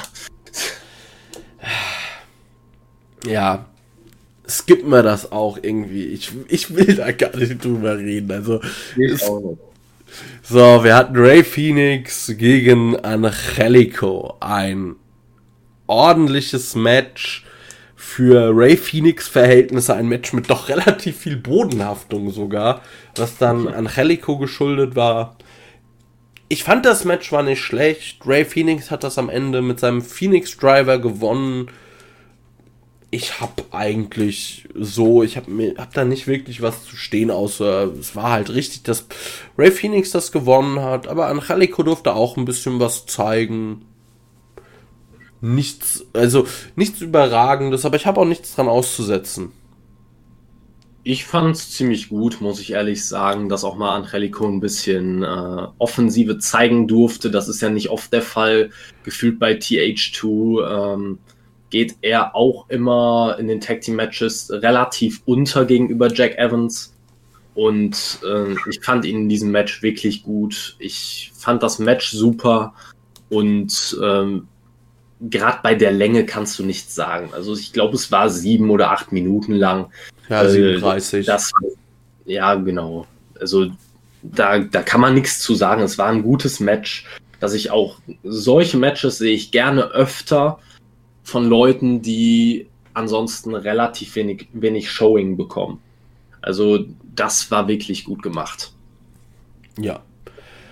Dann können wir eigentlich direkt weitermachen. Wir kamen zu Alex Marvez, der Miro, also der einfach so in Miros Training reinplatzt. Also ich finde das mittlerweile, also ich konnte lange Zeit nichts mit Alex Marvez anfangen, aber mittlerweile wieder einfach irgendwo irgendwelche Leute bei irgendwas unterbricht, so knochentrocken. Äh, ich finde es großartig. Ich auch. und dann ging es um das Ganze, ja, nochmal Chuck Taylor und Orange Cassidy Rematch. Und Miro hat eigentlich gesagt, nee, habe keinen Bock drauf, das Thema ist durch. Das wollte der liebe Kip Sabian aber nicht so hören, weil sie haben ja seine Hochzeit ruiniert. Und, und dann ist ja auch noch Penelope in der Torte gelandet und hin und her. Und Miro hat dann einfach gesagt, so von wegen, dass es ihm scheißegal ist. Er hat gesagt, so, dass in einem Match ist Kip ihm egal, da gibt er auch nichts auf Penelope. Da geht es ihm einfach nur um das Match und um den Sieg, was ich sehr stark fand. Und er hat dann auch noch gesagt, dass ähm, Penelope ähm, schlecht für, für Kips Karriere wäre, wenn sie am Ring wäre. Und äh, alles außer World Champion wäre für ihn irrelevant ich fand, ja, das war eine gute Promo von Miro. Das hat so ein bisschen seinen Charakter geschärft. Er hat dann ähm, den, also den Raum verlassen, aber Kip hat dann trotzdem gesagt, ja, wir akzeptieren die Challenge. Und ja, ich denke eigentlich, man baut hier den Turn von Miro gegen Kip auf und danach vermute ich mal, wird man Miro doch so langsam Richtung Größeres schicken. Also so nach und nach mittlerweile gefällt mir das, was man grob mit ihm macht. Ja, ich fand, ich fand dieses Segment auch wirklich gut, muss ich sagen. Ähm, mir gefällt auch, in welche Richtung man mit Miro geht. Ähm, es deutet sich ja ein, ganz klar an, dass er, dass es einen Split geben wird von Kip Sabian oder einen Turn gegen ihn, besser gesagt. Und auch, dass er den World Title hier explizit erwähnt, finde ich sehr gut, weil ich mir das für Miro wirklich wünsche. Und ich glaube, dass er gerade halt einfach nur unfassbar zurückgehalten wird durch diese Fehde.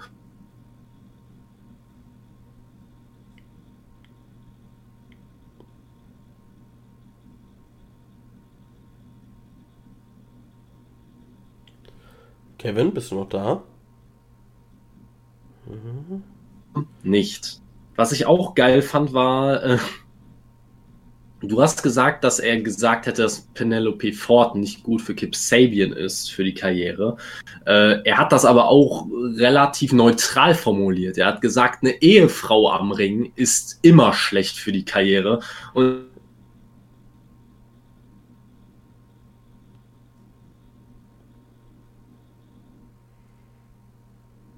ihm am Ring stand und er dadurch zwar, man würde, man kann auch sagen, sie hat ihm natürlich auch über weite Strecken geholfen als Sprachrohr, aber letztendlich hat er es ja da nie zum World Title geschafft, womit man das wieder begründen könnte, dass es ja irgendwo auch ein bisschen Wahrheit beinhaltet. Ja, durchaus. Ähm, du warst gerade leider Gottes so ein bisschen abgehackt, deshalb, äh, also man hat grob schon rausgehört, was du sagen willst, aber ich denke, es ging vor allem ja darum, dass Lana, dass er auf eben seine ehemalige Zeit bei der WWE angespielt hat, dass es mit seiner Ehefrau am Ring nicht so unbedingt gut lief. Ja, genau. Das fand ich einfach genial als Callback. Äh, das, das war einfach cool. Also ich, wenn man solche Kleinigkeiten entdeckt, das, das entlockt mir immer so ein kleines Schmunzeln. Ja, auf jeden Fall. So, dann hatten wir danach noch ein paar Ankündigungen für die nächste Woche. Matt Seidel trifft auf Kenny Omega. Wenn er dieses Match gewinnt, kann er gegen, äh, bekommt er einen Title Shot gegen äh, Kenny Omega. Nyla Rose gegen Ty Conti werden wir sehen. Und ja, noch ein paar weitere Matches, die müssen wir jetzt hier nicht alle durch kauen. Dann haben wir noch kurz gesehen, wie MJF mit seiner Truppe die äh, ja, Umkleidekabine des Inner Circles für sich beansprucht haben. Und dann ging es zu unserem Main Event. So, und dann kamen wir jetzt zu unserem oder kommen wir zum letzten Punkt dieser Dynamite-Ausgabe. Justin Roberts begrüßt uns und erklärt, dass jetzt gleich die Lichter ausgehen werden und alles, was danach passiert oder für alles, was danach passiert, übernimmt, ist AEW nicht verantwortlich. Lichter gehen aus, Lichter gehen an, Und es kommt zu dem unsanctioned Lights Out Match zwischen Thunder Rosa und Britt Baker. Und meine Herren, die beiden haben wirklich ein grandioses Match abgeliefert. Also anders kann ich das nicht sagen. Ich bin hellauf begeistert gewesen. Es war ein wirklich hart geführtes Hardcore-Match. Also wir haben alles gesehen. Stühle, Leitern, Tische, Reißnägel. Beide, also beide Damen haben geblutet. Gerade Britt Baker war blutverströmt. Ähm, es gab wirklich krasse Spots. Mir fällt da zum Beispiel ein Superplex auf einen Haufen Stühle ein. Ähm, Britt Baker landet einmal komplett in Reißnägeln. Dann zeigt sie den Lockjaw und es geht hin und her. Und am Ende gewinnt Thunder Rosa dieses Match äh, mit ihrem äh, Fire Thunder Driver vom Top Rope durch den Tisch auf den Hallenboden. Also wirklich ein spektakuläres Match. Eines der besten Damen-Matches, die ich in meiner Karriere als Wrestling-Fan je gesehen habe. Das mit Abstand beste, ich nenne es jetzt einfach mal Hardcore-Damen-Match, das ich bisher gesehen habe. Ich bin voll des Lobes. Ich muss sagen, ich hätte auch Britt Baker den Sieg gegönnt, aber eigentlich nach diesem Match ist es auch egal, wer den Sieg bekommen hat, behaupte ich, weil diese beiden Damen haben eigentlich sich damit äh, auf ein ganz neues Level gehoben, wo glaube ich niemand in der AEW Women's Division mithalten kann und wenn man jetzt klug damit aufbaut, kann das durchaus ein Wendepunkt in der Women's Division sein bei AEW. Also dieses Match Boah, ich versuche gerade was zu finden, aber ich finde eigentlich nichts Schlechtes. Nee, ich finde ich find auch nichts. Ich muss auch ehrlich sagen, ich fand es überragend. Es war bei weitem, also mit weitem Abstand Match of the Night. Man kann einfach sagen, die beiden haben versucht, sich umzubringen. Das kann man einfach mal so sagen, um es auf den Punkt zu bringen. Die beiden, also ich habe, glaube ich, noch nie ein Women's Hardcore-Match gesehen, wo beide Kontrahentinnen so heftig geblutet haben. Ja, also ich also gerade unglaublich. Mir fällt persönlich kein Women's Match ein, in dem wirklich Blut geflossen ist vorher. Also jetzt mal vielleicht eine irgendwie eine aufgeplatzte Lippe oder sowas, aber wirklich mit einem richtigen Blade Job fällt mir nichts ein. Ja, mir auch nicht wirklich. Also es kann sein, dass man ein Match vergisst, wo es vielleicht äh, eine Platzwunde aus, äh, ja, oder einen Cut aus Versehen gab, wo eine der Kontrahentinnen geblutet hat. Mir fällt aber alleine schon kein Match ein, wo beide geblutet haben. Ähm, ja, mir, mir fallen da auch noch einige geile Spots ein. Auch Sachen, äh, die kannst du gar nicht in Worte fassen, weil es einfach so viele sind. Also auch einfach wie die beiden, äh, wie es dazu gekommen ist, dass Thunder Rosa am Bluten war, das war, glaube ich, ein Stomp von äh, Britt Baker auch auf die Ringtreppe. Genau. Äh, dann gab es einen, eine Art Running Bulldog auf die Leiter von Thunder Rosa gegen Britt Baker. Der Lockjaw, während äh, beide in den Reißzwecken lagen. Also, das war ein Bild für die Götter. Das war unglaublich. Also, ähm, Finish war auch gut. Ich habe da wirklich nichts zu kritisieren. Ähm, was ich mich nur frage, ist, wie zum, wie zur Hölle kann so ein Match nicht auf der Pay-Per-View-Card sein? Aber Rio Mizunami schon. Also, da man hätte das ganze Turnier sparen können man hätte Baker zum Champion machen können und dieses Match bei Revolution bringen können und alle wären zufrieden gewesen und keiner hätte über ein schlechtes oder uninteressantes Women's Match gesprochen. Das Problem ist halt natürlich klar, vielleicht wäre es ein bisschen zu viel Hardcore gewesen für den Pay-per-View, gerade da es ja schon das äh, Exploding, Exploding Barbed Wire Deathmatch gab, äh, wäre vielleicht ein kleiner Overkill gewesen. Aber an sich, das war ein überragendes Match, auch wahrscheinlich wirklich bis jetzt das beste Women's Match bei AEW, das für, in, für meine, für mein, in meiner, meiner Meinung nach quasi auf jeden Fall mit Abstand. Ähm, Ja, da gehe ich Ja. mit. ja, es war auf jeden Fall auch ein absolut würdiges erstes Women's Main Event bei Dynamite. Also mit Abstand. Äh, mit Abstand das beste Match, zumindest mal der letzten Monate, wenn nicht das beste Match bei AW überhaupt der Women's Division. Ja, ich bin begeistert, muss ich wirklich Ja. sagen. Also von den beiden bin ich absolut begeistert. Auch mal endlich Leute, die eine Fehde aufbauen können. Durch alles, was dazugehört. Brawls, Promos, Matches, gute Matches. Also ich, ich weiß nicht, was ich dazu sagen soll. Ihr wisst doch offensichtlich, wie es funktioniert. Warum schafft man es in Titelfäden nicht? Ja. Also die Sache ist, auch wenn das Match natürlich jetzt ja offiziell nicht gewertet wird, es steht aktuell 1-1 zwischen Baker und Thunder Rosa.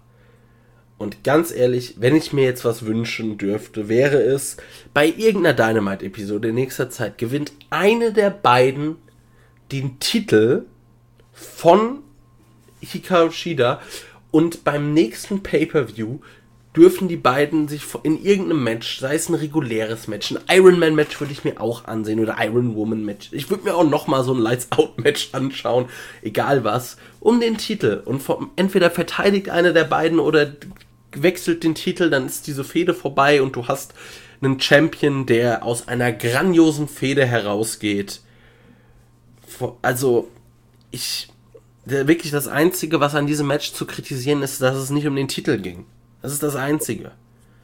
Aber ich Ja. hoffe einfach, dass dieses Match hatte ja Impact und das hat ja auch jeder, also ich habe noch nichts gelesen, dass dieses Match schlecht ist. Natürlich wird es irgendwen geben, der die Damen im Wrestling nur als Eye Candy möchte, der dann sagt, "Öh, ich will nicht, dass die bluten. Naja, scheißegal. Ähm, aber dass vielleicht AEW mit diesem Match, also ich, vielleicht kann dieses Match wirklich ähm, ein Wendepunkt sein, dass man bei AEW erkennt, welchen Weg man mit der Women's Division gehen möchte, weil irgendwie hat man aktuell so dieses, ja, ist man zweigleisig gefahren. Man hatte ernste Fädenansätze und dieses Yoshi-Wrestling und mit äh, Maki Ito, die fröhlich singt, da rumhüpft und Ryo Mizunami und wie sie alle heißen was mich persönlich halt überhaupt nicht abholt, was eher, also bei mir dazu führt, dass ich so ein Match skippe.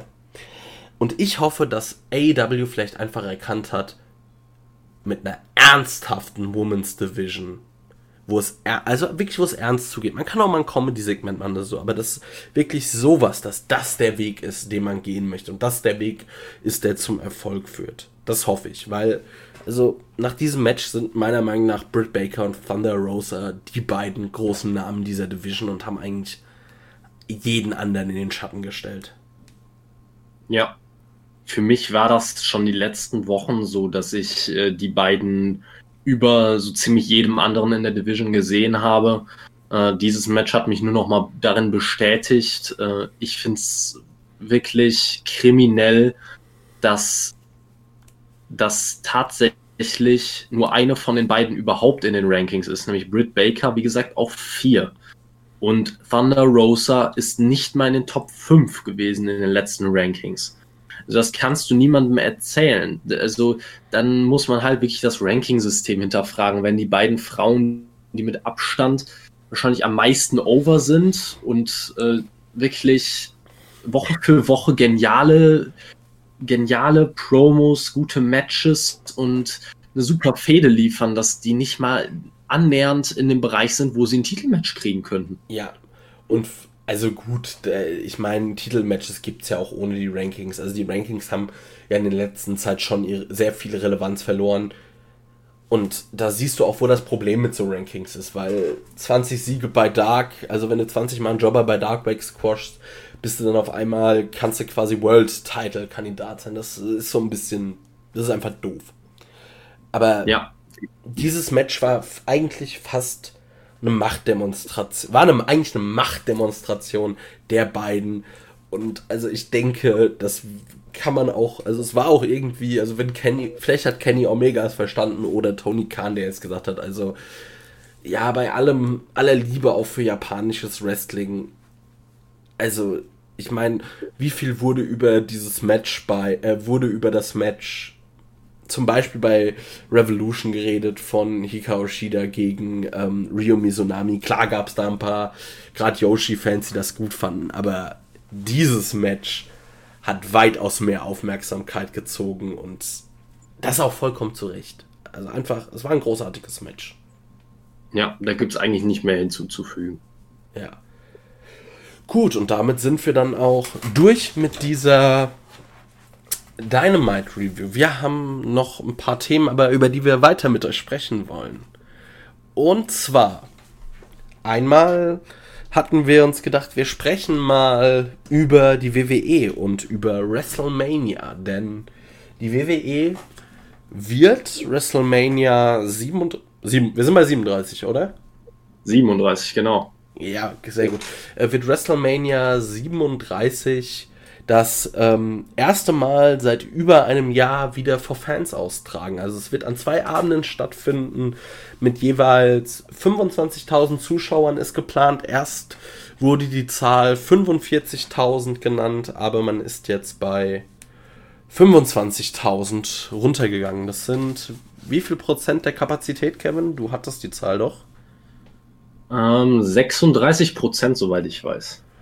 Ja, also ich muss sagen, ich schaue sehr, sehr neidisch in die USA, wo sowas einfach äh, dank einer dank, ein, dank des Impfens und einer sehr gut laufenden Impfkampagne wohl wieder möglich ist.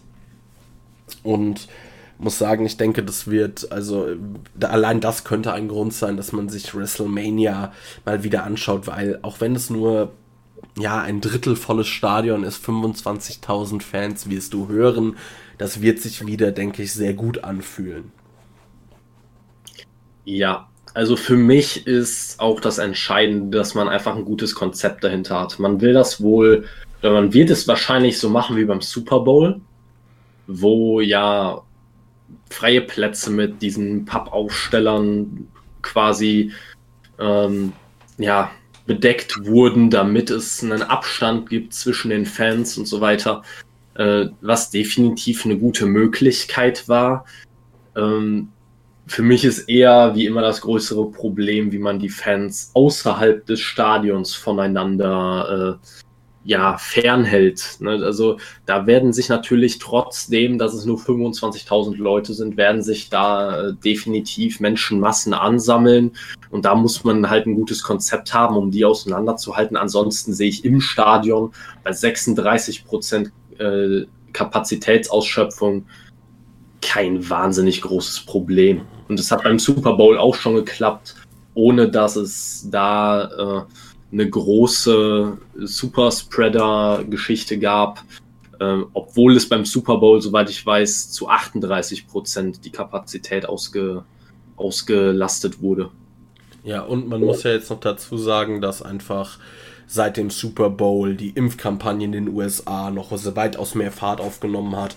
Bis WrestleMania ist auch noch ein bisschen was und ich glaube, der Plan der USA ist ja, dass irgendwie im Mai irgendwann sie durch sind. Also da werden ja aktuell zwei, drei Millionen Menschen am Tag geimpft. Also ich denke, da ist man auf dem besten Weg. Also ich bin, ich finde es toll, wenn das mit einem guten Konzept funktioniert nehme ich das gerne, äh, freue ich mich darüber. Ich bin ein bisschen neidisch, weil ich äh, auch gerne mal wieder hier in einem Stadion stehen würde. Aber ich denke auch mit einem Hygienekonzept kriegt man das alles sicher hin. Man, wenn die Leute tragen Masken auf dem Weg ins Stadion und sogar auch im Stadion, ich weiß es gar nicht. Ähm, und also dann auch Anreise kann man ja entzerren, dass man halt den Leuten ähm, halt einfach, dass man länger Zeit gibt, dass man irgendwie Timeslots vergibt.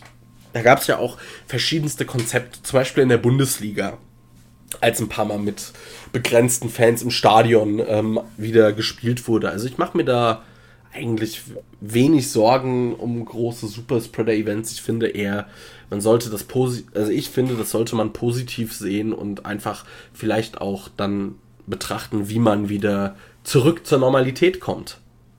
Ja, definitiv. Äh, da gehe ich auch mit. Gerade bei so einem großen Stadion mache ich mir da wenig Gedanken. Und es ist halt einfach, jetzt mal weg von der ganzen Corona-Sache, es ist halt einfach auch wichtig fürs Wrestling-Fans dabei zu haben. Ja. Also der, der Thunderdome bei der WWE, ich, ich gucke nicht regelmäßig WWE, gebe ich selber zu, aber die paar Male, wo ich, wo ich reingeschaut habe, es ist ein netter Versuch. Wobei es ja auch beim Thunderdome immer mal wieder Kritiker gab, die gesagt haben, dass den Fans wohl vorgeschrieben wird, wie sie wann zu reagieren haben. Wie was, auch wieder, was wirklich schwachsinnig ist. Ähm, aber es ist natürlich noch immer ein netter Versuch, aber es kann Fans in äh, kann Fans einfach in Präsenz nicht ersetzen. Und die paar Fans, die man beispielsweise bei AEW wöchentlich hat, natürlich ist es nochmal was anderes, als komplett ohne Fans aufzutreten. Aber es wirkt alles hin und wieder ein bisschen gekünstelt, es wirkt ein bisschen erzwungen.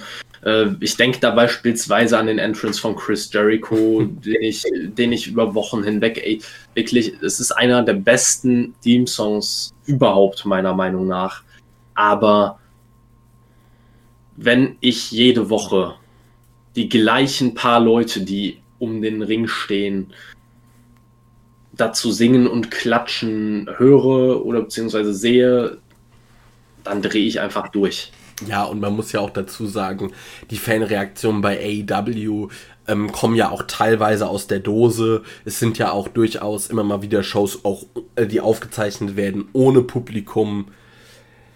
Also ich freue mich auf, also ich werde mir WrestleMania höchstwahrscheinlich, also ich hätte es mir sowieso angeguckt, mal bei allem, was man sich bei die WWE aufregt. Also irgendwie Wrestle, zumindest WrestleMania und den Royal Rumble führe ich mir dann doch zu Gemüte.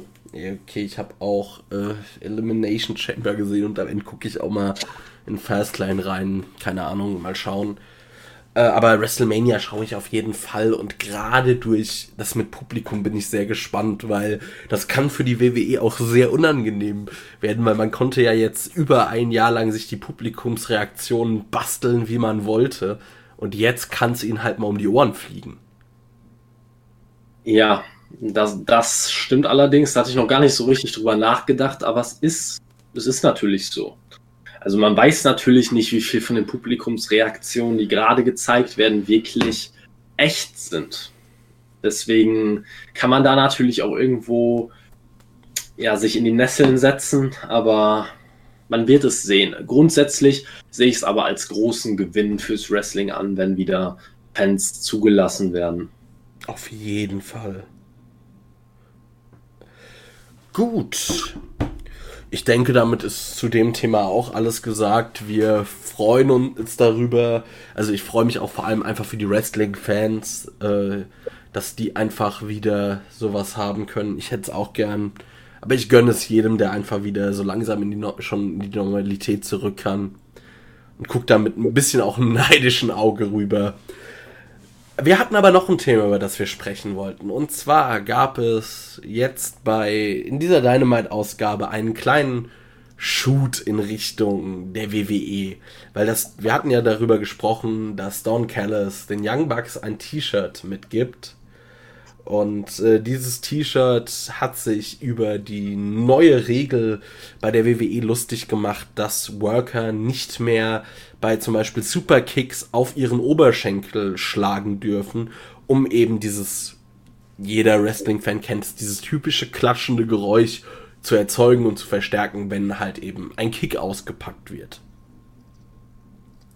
Und ja, ich muss sagen, ich fand den Witz ganz lustig. Ich mag so kleine Shoots zwischen den Promotions. Also gerade Impact ist da ja auch immer dabei, dass sie gerne mal so einen kleinen, ähm, immer mal ein bisschen gegen die WWE sticheln. Teilweise auch wirklich in Insidersprache, wenn sie dann zum Beispiel von New York sprechen oder so, wo dann wirklich der, also der normale Casual-Fan höchstwahrscheinlich nicht mal weiß, dass das gerade gegen die WWE geht.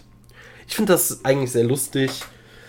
Aber wir haben auf, also gerade im Internet äh, zieht das Reaktionen nach sich als keine Ahnung.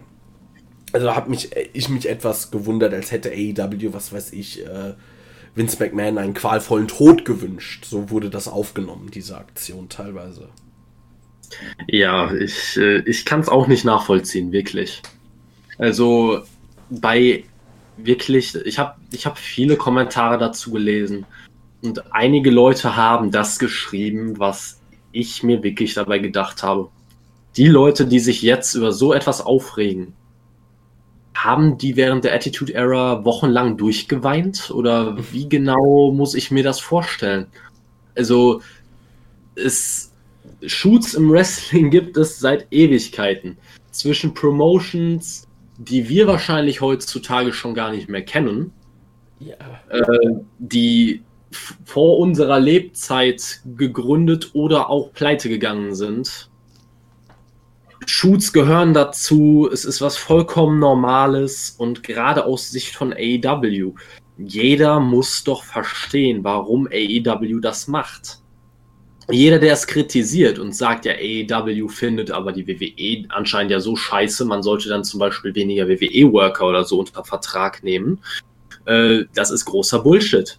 Ja. Weil, weil du einfach durch, dadurch, dass du die WWE erwähnst, Aufmerksamkeit bekommst. Und AEW braucht die Aufmerksamkeit. Seien wir auch einfach mal ehrlich. Man hat in diesen sogenannten Wednesday Night Wars hat man die C-Show der WWE in einigen Wochen nur knapp geschlagen. Man muss nicht so tun, als, müß, wäre, als wäre man äh, nicht auf die Aufmerksamkeit angewiesen. Man nimmt die Aufmerksamkeit sehr gerne mit, wenn man sie kriegen kann. Man ist ja, von Monday Night Raw oder SmackDown so weit entfernt, dass man sich da wirklich einfach, man kann sich zurücklehnen, man kann seine Späße machen und es wird einem im Zweifel eher helfen als schaden. Gerade bei so kleinen Sticheleien, da sagt doch kein Mensch was. Und wer was dagegen sagt, der ist entweder ein wahnsinniger WWE-Fanboy und kann äh, Kritik an der eigenen Company nicht ab, die man sich halt nun mal anhören muss. AEW bekommt auch zu Recht genug Kritik ab. Äh, es gibt auch einige AEW-Fans, die mit Kritik nicht gut umgehen können. Aber das gleiche hat man auf WWE-Seite auch. Und das ist halt einfach, äh, ich glaube, deswegen schlägt sowas so große, so eine große Welle einfach. Also, ja. die sind einfach. Aber es hat auch ein bisschen was wirklich von so einer ich nenne es mal, kleinen Privatfehde zwischen äh, AEW und WWE zu tun, weil also gerade Impact, die sticheln noch weitaus deutlicher als AEW, aber da interessiert es dann auch keinen. Also zum Beispiel, äh, weiß ich nicht, bei, also es gab ja bei Impact die Fehde ähm, Brian Myers gegen Eddie Edwards und da ist dann auch Brian Myers mit einer Augenklappe rumgerannt und der ähm, GM von Impact hat gemeint, ich hab die Vision. Es wird bei Sacrifice euch beide in einem Eye for an Eye Match geben. Also auch so ein bisschen Vince McMahon imitiert. Und am Ende, nee, und dann fragt Brian Myers wirklich, und er sagt, natürlich nicht, wer käme auf so eine Bullshit-Idee? Also schon ein sehr viel, ja, also ein sehr viel deutlicherer Shoot. Und da sagt ja. niemand was. Also ich habe auch das Gefühl, dass viele ähm, WWE, also so Hardcore-Fanboys, also wirklich alles, was AEW macht, ist schlecht. Also da geht es auch wirklich einfach nur um Kritik. Äh, also da geht es nicht mal um Kritik, sondern einfach nur um ein gewisses Bashing. Genauso machen das AEW-Fanboys äh, bei WWE. Und, aber die lassen überhaupt keine Kritik an der Promotion dadurch zu. Also selbst subjektive Kritik, äh, nicht subjektive, objektive Kritik wird komplett ähm, verhindert. Also wo es einfach nur darum geht, zu sagen, hey, das und das finde ich nicht gut. Dann kommt direkt so ein Whataboutism, so nach dem Motto, ja, aber AEW macht das doch auch. Es ist äh, furchtbar. Ja, ich sehe das ganz ähnlich. Wie gesagt, ich, äh, ich kann nicht verstehen, warum diese Shoots bei einigen so, so Heulkrämpfe auslösen. Ich kann es nicht verstehen.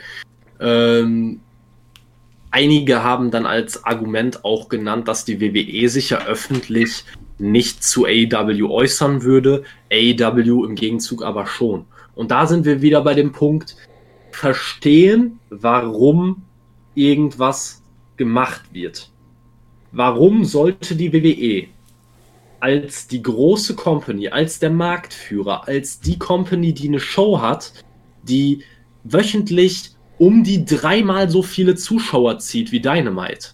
Warum sollte die WWE im Hauptprogramm AEW erwähnen? Sie haben nichts davon, außer dass möglicherweise Leute, die AEW noch nicht kannten und sich denken, oh, haben sie jetzt erwähnt, kann ich mal reingucken umschalten, AEW schauen und sagen, das gefällt mir aber besser, jetzt bleibe ich hier.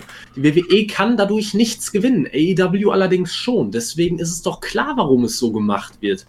Und da muss man auch nicht, äh, nicht die Moralkeule schwingen. Man befindet sich in unterschiedlichen Situationen. Wenn die WWE der Herausforderer wäre und AEW die große Company, dann wäre Vince McMahon ein Vollidiot, wenn er das nicht genauso machen würde. Es ist halt einfach so ich denke, auch damit ist dazu, also ich weiß nicht, ob ich dir jetzt irgendwie noch was äh, wegnehme, aber ich denke, damit ist dazu auch alles gesagt. Ja, ich habe da, wie gesagt, ich habe da keine Worte mehr für, wie, wie Wrestling-Fans gerade online miteinander umspringen, anstatt einfach, einfach das Produkt, das man selber schaut, zu genießen und nicht auf einer anderen Company wegen Kleinigkeiten rumzuhacken. Ja, Ich könnte das Ganze mit äh, den Worten von äh, Wolfgang M. Schmidt über Twitter etwas zusammenfassen, der geschrieben hat, bei jedem Witzchen hyperventiliert halb Twitter. Und sofort findet sich ein englischer Fachausdruck, mit dem sich das unverzeihliche Fehlverhalten benennen lässt. Vielleicht sollten wir Twitter nur noch nutzen, um dort zu weinen. ja, sehr passend. Sehr, sehr passend. Ja. Äh, ja, also ich bin da auch irgendwie sprachlos. Die ganzen Leute sollten sich vielleicht einfach nur ins Gedächtnis rufen, dass AEW sich einer ganz alten Weisheit dabei benutzt. Es gibt keine schlechte Publicity. So in dem Sinne, jede Aufmerksamkeit, die du mit sowas generierst, ist doch gut. Ja, Controversy creates cash. Ja. Eric Bischoff. Ja, also ich meine, wer sich über die Shoots von AEW aufregt, was haben die denn im Monday Night War gemacht? Ich sag nur Billionaire Ted und die WCW, die einfach mal die Ergebnisse von Monday Night Raw gespoilert hat und was weiß ich. Also da ging es ja noch weitaus dreckiger zu. Ja, da wurden ganze Gimmicks äh, gemacht, um sich, ich sag nur mal beispielsweise die WWE hatte, soweit ich weiß, einen, einen Fake Hulk Hogan, der sich über Hulk Hogan lustig gemacht hat, als er zur WCW gegangen ist. Also da wurden ganze Gilberg. Gimmicks einfach, äh, da wurden ganze Gimmicks erstellt, um sich über die Konkurrenz lustig zu machen. Also ja, also es ist einfach meine Güte. Nehmt, also da kann ich auch nur sagen, nehmt doch nicht alles so bierernst. Also auch dann so, ihr müsst doch, also wenn ihr eine, eine Company toll findet und das schaut, dann macht's. Es tut doch keinem weh. Aber wenn ihr auch zum Beispiel, also jetzt, äh, ich bin kein großer New Japan Fan zum Beispiel. Ich, und auch kein, oder noch besseres Beispiel, ich bin kein Freund von irgendwie Yoshi Wrestling. Ist doch auch in Ordnung aber ich kommentiere doch nicht unter jedem, also ich würde doch nie, nicht in, Star, in der Stardom, also jedem Stardom-Fan unter die Nase reiben, was bei euch abgeht, ist scheiße. Entspannt ja. euch doch mal alle ein bisschen. So, auch Kritik an der Company ist keine Beleidigung gegen euch. Und auch wenn ich was Negatives zu irgendwas sage, ihr könnt das trotzdem gucken. Und da geht auch morgen die Sonne noch auch auf, auch wenn das nicht jeder mag. Ja.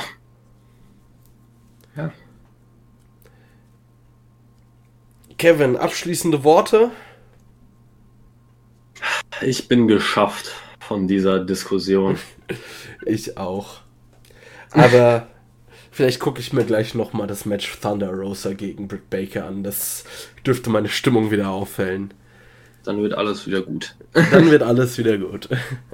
In diesem Sinne, ihr Lieben, alle, die noch bis zum Ende jetzt durchgehalten haben, Macht es gut. Wir wünschen euch ein schönes Wochenende. Habt viel Spaß mit Wrestling oder mit was auch immer. Wir hören uns nächste Woche wieder. Macht es gut.